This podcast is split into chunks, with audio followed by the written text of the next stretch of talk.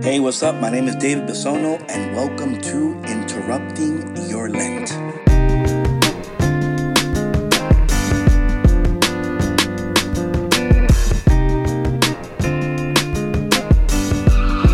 God bless you, and welcome to another day of Interrupting Your Lent.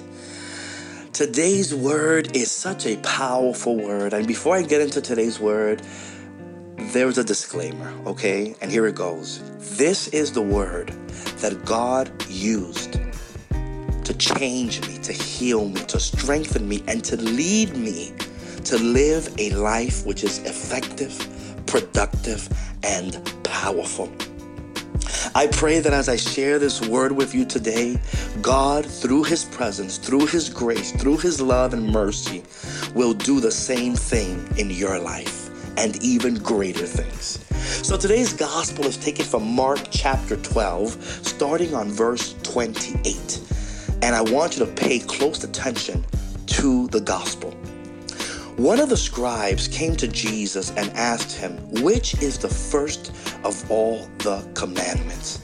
Now, depending on what translation you're reading, it may say first, it may say the most important, and this is what Jesus replied This is the first, this is the most important commandment of all. Hear, O Israel, the Lord our God is Lord alone.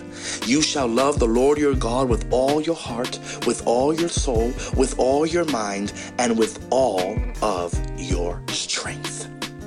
You know, the first time I heard this, I told myself, if I if I could love, if I could love the Lord, with all my heart, with all my soul, with all my mind, and with all my strength, I know that everything else will fall right into place. And maybe that's why everything is out of place in your life. Maybe that's why you're going through everything you're going through right now because you are loving everything else the way you should be loving your God and your Lord and your Maker and your Creator. Maybe right now God is speaking directly into your life and saying to you, This is why this is what's going on. You're not giving me the place I deserve in your life, says God. You're giving me second place, third place. You're giving me what's left over from your life. And God doesn't want the crumbs. I'm sure you don't want God's crumbs. So why are you giving your crumbs to God? What if today you started to love God with all of your heart, all of your mind, all of your soul, and all of your strength? What if you did that today? What if today you said, I'm going to make it my vocation to love God this way?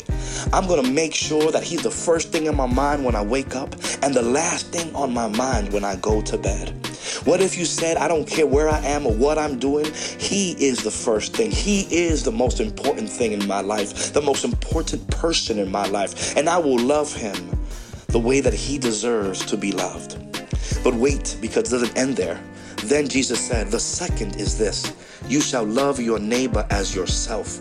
There is no other commandment greater than these. Did you hear that? Let me repeat that. There is no other commandment greater than these. Isn't it interesting how God, through Jesus, says that the first one is to love God with all your heart, all your soul, all your mind, and all your strength. And then he says, You shall love your neighbor as yourself.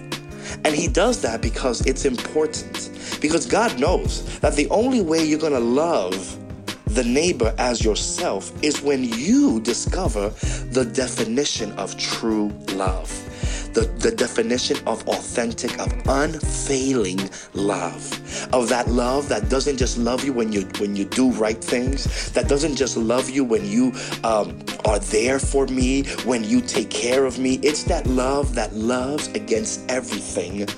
It's that love that never fails. So, what God is saying, and listen very carefully to this, He's saying, to the degree that you love me with all your heart, all your soul, all your mind, and all your strength, then you will love yourself the way that you love me. And when you can love yourself the way that you love me, then you can love your neighbor as yourself. That's right. Your neighbor is your father, your mother, you know, that crazy uncle, that coworker that you want, you know, that person in your life that you're just like, God, can you just like eliminate them? Can you just like remove them from my life? And what God is saying, I'm not going to do that. Because I'm using those people that, that you don't like to mold you, to change you, and to help you to understand that that is what God wants from us. It's easy to love the people that love you, but can you love the people that don't love you? Can you love God with all your heart, all your soul, all your mind, and all your strength? And as you do that, you will find that that's how you have to love yourself. And maybe you don't love yourself. Maybe you love other people more than you love you. Maybe that's your problem. Oh, I'm praying today that you would discover that when you love God the way that He deserves, then you will love yourself the way you deserve it, and then you will love others the way they deserve it. Father, we thank you for your word, for your presence, for your mercy and your grace. Help us to love you with all of our hearts, mind, soul, and strength. Help us to love ourselves, Father, because sometimes it's so hard to love me. I'm ashamed of me. I don't like me sometimes.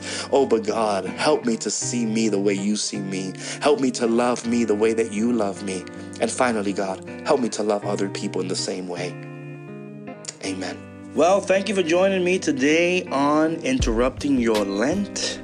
Please make sure to visit the webpage davidbisono.me where you can listen to all the upcoming podcasts. And please don't forget to share on your Instagram, Twitter, Facebook. Please share with someone who is going through a rough time and needs to hear a word from God. See you tomorrow on another day of interrupting your Lent.